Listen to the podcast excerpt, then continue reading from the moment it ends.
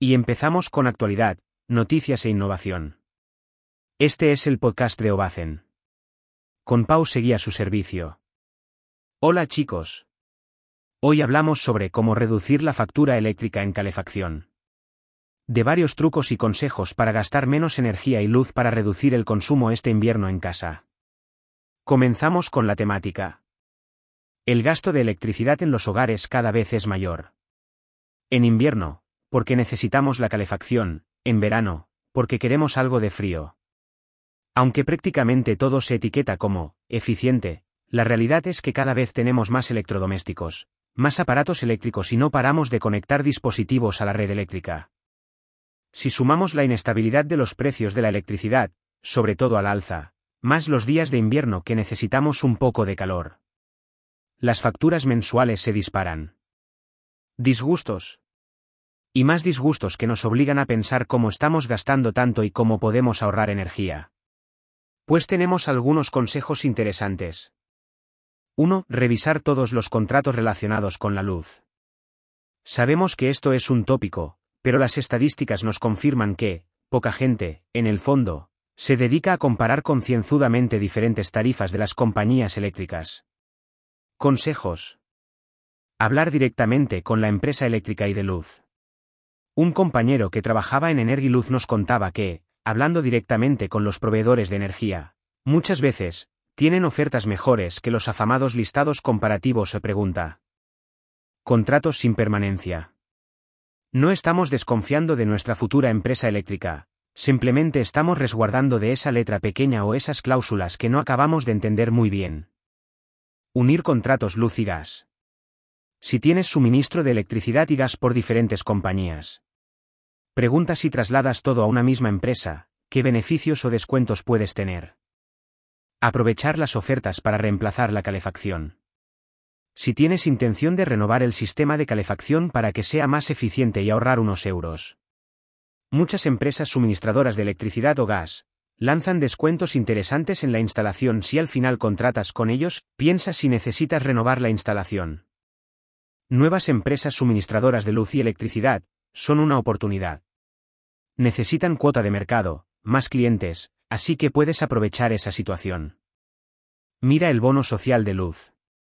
Las características principales del bono social son el descuento del 25% en la factura eléctrica, para aquellos consumidores que cumplan una serie de requisitos establecidos.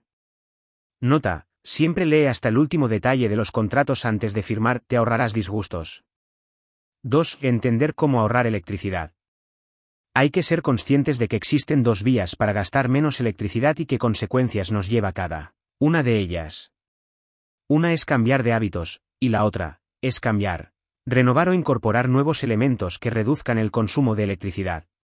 Por esclarecer conceptos en la web dejamos un esquema. En el esquema, no estamos descubriendo nada nuevo, pero es importante entender que optamos por cambiar hábitos, en la mayoría de casos, se reducirá poco el gasto en calefacción. Optamos por renovar, cambiar o incorporar nuevos elementos, en la mayoría de casos, se reducir considerablemente el gasto en calefacción. La conclusión es, que, a priori, es mejor ser más contundentes en aspectos de renovación o cambio, aunque inicialmente tenga un coste económico. A la larga ahorraremos más luz. A partir de aquí, ya podemos empezar a ver algunos trucos que nos vendrán bien para ahorrar en calefacción. 3. ¿Qué aparato consume menos electricidad en calefacción? Entender qué equipo de climatización consume menos y ya es un gran avance. Y, aunque puede haber por Internet algunas comparativas más técnicas o menos, es interesante conocer la relación entre ahorro energético barra diagonal eficiencia energética con relación al uso diario que hacemos del aparato. El siguiente esquema publicado por Leroy Merlin ya esclarece la simple duda de ¿qué aparato de calefacción deberías utilizar? Puede ser que el esquema no sea perfecto, pero, para la mayoría de usuarios, sirve como punto de partida para ver si estamos en concordancia. 4. Cuidado con la potencia del aire acondicionado. Muchísimos españoles tienen instalados aparatos de climatización para frío y calor como el aire acondicionado.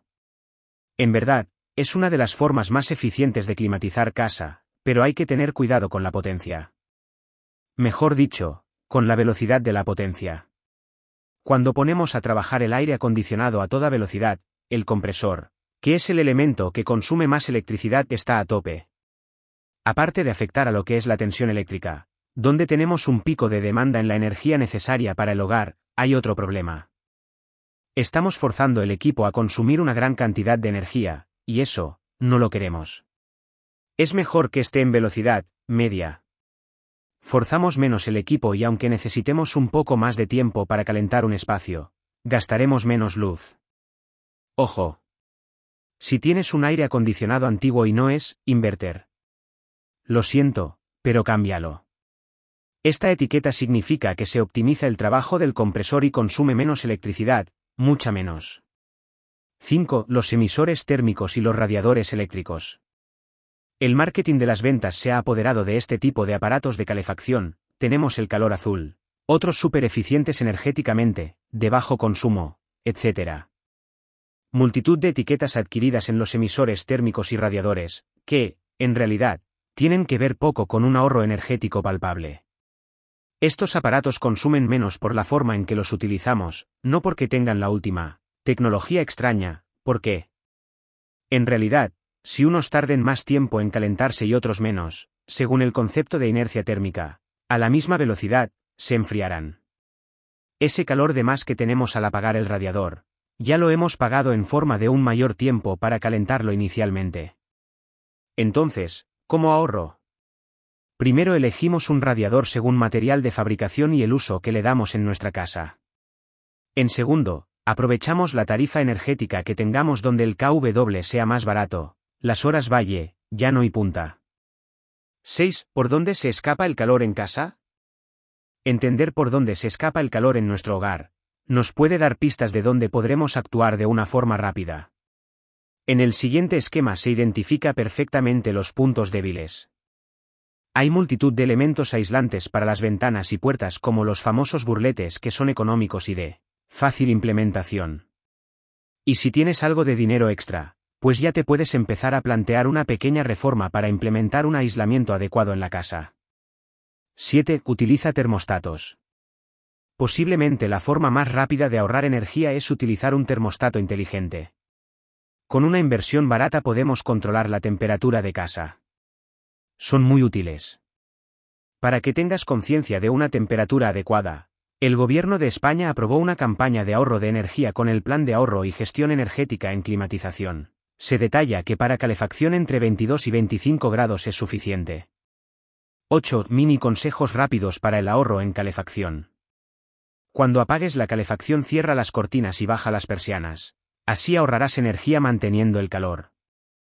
Revisa las grietas de las ventanas y puertas. Si ves que pasa el aire, puedes utilizar masilla o algún tipo de silicona para que todo esté adecuadamente sellado. Solo necesitas ventilar el tiempo necesario. Es aconsejable ventilar a mediodía que son las horas donde hace menos frío. Si no utilizas estancias de la casa o dormitorios o cierra las puertas. Y no es necesario al mediodía tener toda la casa caliente, revisa si es preciso. Si estás utilizando radiadores eléctricos intenta que no estén pegados a la pared, porque parte del calor que desprenden se traslada al muro y eso no lo queremos. Por cada grado más que incremente la calefacción supone un incremento económico del 7% en el consumo. El mantenimiento de las calderas es uno de los temas principales que olvidamos y que puede llegar a ahorrarnos hasta un 15% por año. Muchas gracias por invertir tu tiempo escuchando nuestro podcast. No olvides suscribirte y escuchar nuestro próximo episodio, tenemos muchas cosas que contarte. Nos vemos en Ovacen.